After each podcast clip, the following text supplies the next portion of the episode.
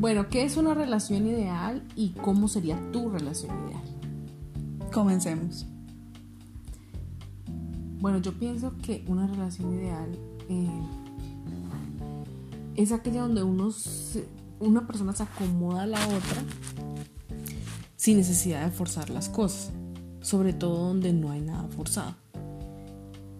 Para hablar de una relación yo creo que ideal uno tiene que hablar de que hay distintos tipos de amor o también hay personas que aman de manera distinta y que em, yo pienso que esos tipos de amor que cada una de las personas tienen a veces hacen que uno sea más compatible con unas personas y a veces que sea menos compatible con, con otras personas.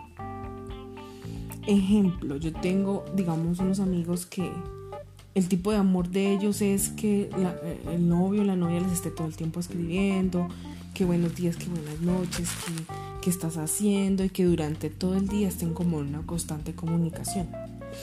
Y cuando de pronto no reciben eso, o sea, cuando de pronto la persona no está hablando con ellos todo el tiempo, ni está escribiéndoles, se sienten incómodos. Entonces, ese es un tipo, yo pienso que es un tipo de amor, o de forma de demostrar el amor. Pero hay otro tipo de personas que yo creo que en esas entro yo, es de las que no me gusta que nos molesten. O sea, a mí no me gusta que me molesten, a mí no me gusta que me escriban no me gustan que, estén preguntándome todo el tiempo qué estoy haciendo. No es que esté mal ni que esté bien, sencillamente son formas diferentes de, expresar el amor. Em, yo como expreso, digamos, normalmente el amor a alguien cuando me gusta o tengo algún sentimiento especial. Yo trato de estar pendiente en los momentos especiales, es decir, un cumpleaños, ah, de pronto en una conversación dijo algo importante. Entonces yo trato de tenerlo en la mente para después preguntar de, de, de, de, cómo, cómo le fue con ese asunto. Pero que yo esté todos los días preguntando que cómo estás, que cómo te fue el trabajo, que si ya comiste, que si ya fuiste al baño, no. Es que eso también es como muy complicado porque iniciar a definir lo que es el amor en sí es muy complejo. Además que cada persona tiene su forma de concebir el amor y cada persona es completamente diferente. Entonces así es muy complejo no encontrar una persona que se ajuste a lo que uno quiere.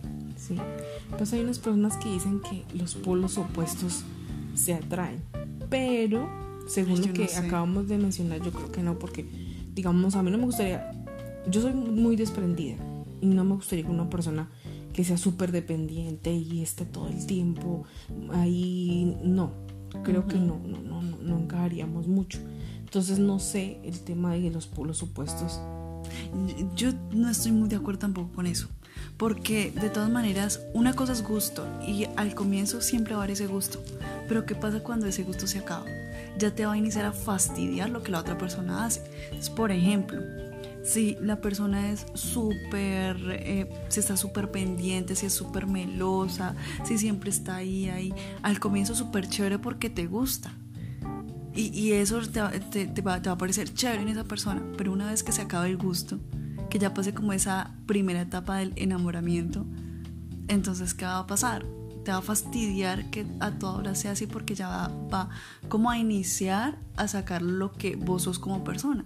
Y si a vos te gusta estar quieta, estar tranquila, que nadie te moleste, que nadie te diga nada, y si vas a tener ahí una persona que te esté a toda hora fastidiando porque realmente lo vas a sentir así como que qué fastidio que me está escribiendo a toda hora, pues va a llegar un punto en que ya después de que se acabe ese gusto va a decir como que no, sabes que, mira, muchísimas gracias, no eres tú, soy yo. Sí, entonces esa teoría de, de, los polos opuestos se atraen, no sé, no sé. Puede que haya gente que le funcione, pero yo creo que en mi caso no estoy muy segura si eso funcionaría de esa forma. Ahora, el tema y el problema de hoy en día es que las personas confunden el enamoramiento con, el amor. Y el amor con el gusto. Y el amor con el gusto y con lo mismo, con el, enamoramiento. El enamoramiento y el amor son distintos. Porque el enamoramiento es la sensación, es, el, es la emoción. Mientras que el amor es una decisión. Es, una construcción. Claro. Y es imposible que, que, que si Francia esté enamorada 10 años de la misma persona, no, enamorada no, porque es la emoción, pero sí decidió amar a alguien que son cosas distintas. Y también puede llegar a ser un capricho. También. Entonces, ¿qué sucede? la gente que se casa con otras personas en, en estado de enamoramiento es el peor error. Porque usted no se le ha bajado la emoción, por ende todavía no sabe si tenga la convicción de quedarse con alguien que ya no les está sintiendo, ay, ya, ya no tengo esas, esas mariposas en el estómago, ya no siento esa emoción cuando nos vemos, pero si sigue teniendo la decisión y si sigue queriéndola a pesar de que su emoción ya no es la misma que al inicio, ya se puede pensar que es un tema de amor. Sí, exacto. Pues yo no sé, o sea, yo, yo creo que eso también es, es muy complicado porque también entra la, la, parte de idealización. Cuando uno crea esas expectativas e idealiza a la persona, realmente cuando uno está enamorado, entre comillas, está en ese proceso de enamoramiento, de gusto, uno ve lo que quiere ver en esa persona. Y no quiere decir que esa persona sea así. Entonces, por ejemplo, si la persona te da un detalle, no, es que esa persona es lo máximo porque me dio un detalle y uno la idealiza y dice, no, es que eh, también le llamo la atención, también me gusta, pero puede que la persona solamente tuvo un detalle y la persona puede tener detalles con todo el mundo. De acuerdo. Entonces, ¿cómo, cómo, cómo sería una pareja ideal? Ya hablamos de lo que Ay, no podría ser, pero No, es que es muy subjetivo. Entonces ahí tendríamos que decir, para ti, que es una persona ideal, y para mí, que es una persona ideal. Bueno, entonces vamos a definirla. Yo voy a decir para mí qué Eso, sería y dale, Franci vamos de una. Y vamos a ver si se, si se Sí, o no. Ujú. Para mí una relación ideal o una pareja ideal, eh, a ver, ¿qué me imagino yo? Sería una persona primero que tenemos que ser súper amigos.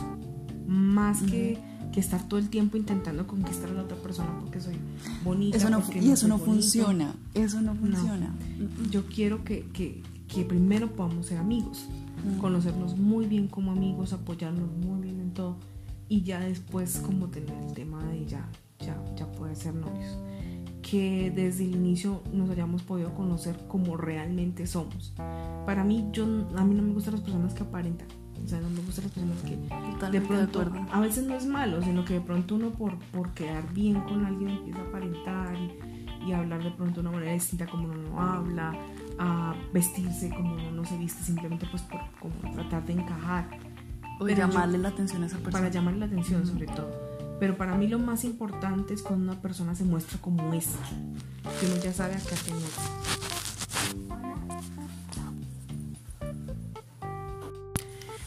Entonces para mí eso sería como tener una, una, una pareja ideal. Mm, en cuanto al físico, creo que para mí no es tan, tan importante. Obviamente no digo que, que, que yo diga cualquier tipo de hombre O me gusta. debe no. haber alguien, algo que te llame la atención Tiene que tener persona. algo que me llame la atención, Obvio. pero siento que no soy de las que se fijan mucho en el físico. De hecho, no, digamos esas personas, los hombres que se ven con sus cuerpos cuadrados, con esas barbas de bolitas, casi que no. casi que realmente no me gustan. Yo prefiero una persona más normalita, un cuerpo normal, un, un tipo normal, pero que de verdad podamos, digamos, sobre todo que haya el mismo sentimiento, porque uno estar ahí con alguien que no que no lo quiere uno es como difícil. Si, si hay el mismo sentimiento, si hay apoyo, yo creo que para mí esa sería como un tema de una pareja ideal. Bueno, para mí una pareja ideal. Bueno, tampoco podría decir que me fijo mucho en el físico porque mis antecedentes. Eso es falso. bueno, no, digamos que esto no, no escuchó. Pero, eh, sí, obviamente debe haber algo que te llame la atención, porque simple y sencillamente, si no hay algo que te llame la atención, lo dejas en la friendzone. Un amigo más. O sea, si hay- no hay nada que a vos te guste de esa persona, vos lo dejas en la friendzone.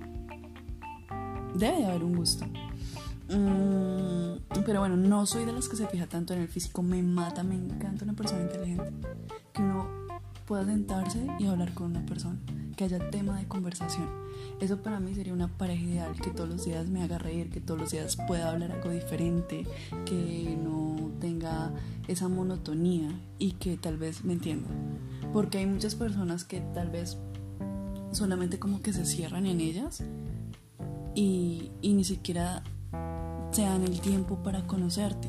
Entonces también para mí también sería súper importante ser amigos, que te entienda, que te conozca, que se preocupe por vos y que todo sea recíproco. esa es una pareja ideal, buscar la reciprocidad.